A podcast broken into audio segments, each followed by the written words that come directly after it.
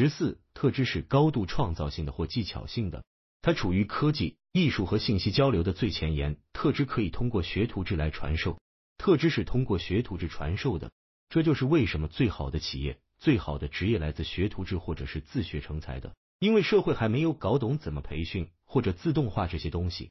最经典的一句话是沃伦·巴菲特毕业后去找本杰明·格雷厄姆。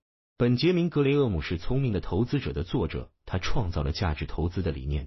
沃伦·巴菲特找到他，想免费为他工作。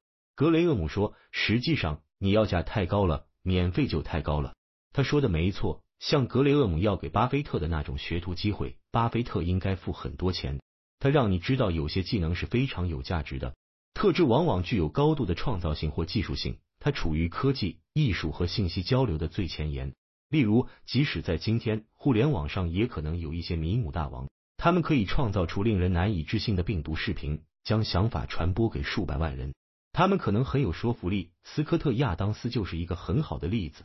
他通过有力的论据和视频做出了准确的预测，正在成为世界上最可信的人之一。他年轻的时候就沉迷催眠，后来学会了用漫画表达想法。他还很早就玩起了 Periscope 直播软件，然后他一直练习对话的技巧。看完了这方面所有的书，并运用在他的日常生活中。他花费了多年的时间，构建了自己的特质。你去看看他的女朋友，是一个年轻漂亮的 Instagram 模特。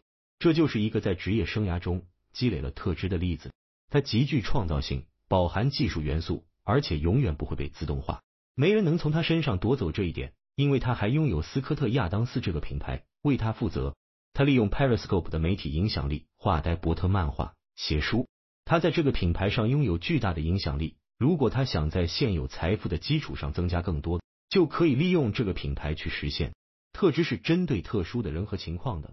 我们应该称之为独有的知识，还是说特质更恰当一点？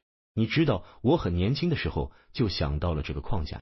咱们也谈了几十年了，现在它可能有三十多年的历史了。在那个时候，特质这个概念就一直伴随着我，我也是这么想的。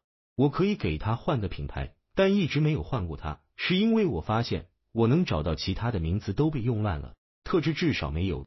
独有的知识的问题在于，也许它是独有的，但如果我从别人那里学过来，它就不再独有了。我们都知道了，所以并不是说它是独一无二的，而在于它是高度具体的，特定于某种情况，特定于某个人，特定于某个问题。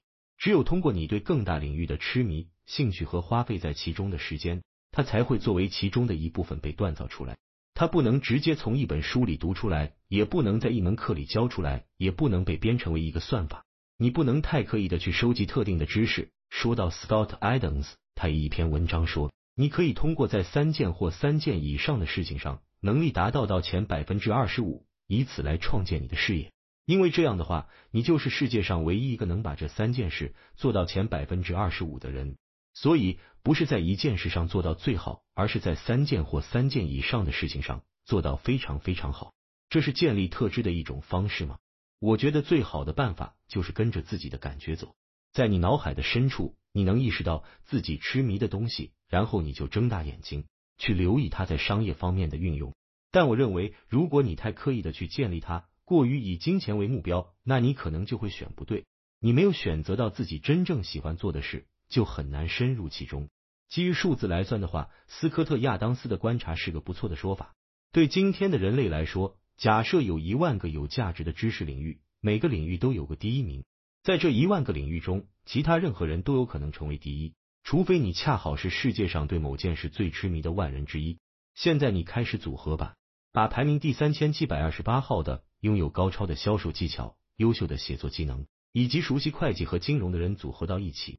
当对这个交集的需求到来的时候，你已经通过排列组合把它们扩展到了数百万甚至数千万之多，竞争力就会大大减弱了，而且回报也在递减。所以在三到四件事上成为前百分之五的人，比在某件事上成为第一要容易得多。在你天生擅长的领域建立特质，我认为这是一种非常务实的做法。重要的就是不要刻意的积累特质，而应该选择你天生的东西。每个人都有天生的才能。我们都很熟悉这个词天生的。这个人天生就很擅长跟人打交道这个人自带名人光环这个人是天生的程序员这个人是个天生就爱读书。所以无论你天生擅长什么你都应该加倍去锤炼他人类是很复杂的你可能天生擅长好几件事。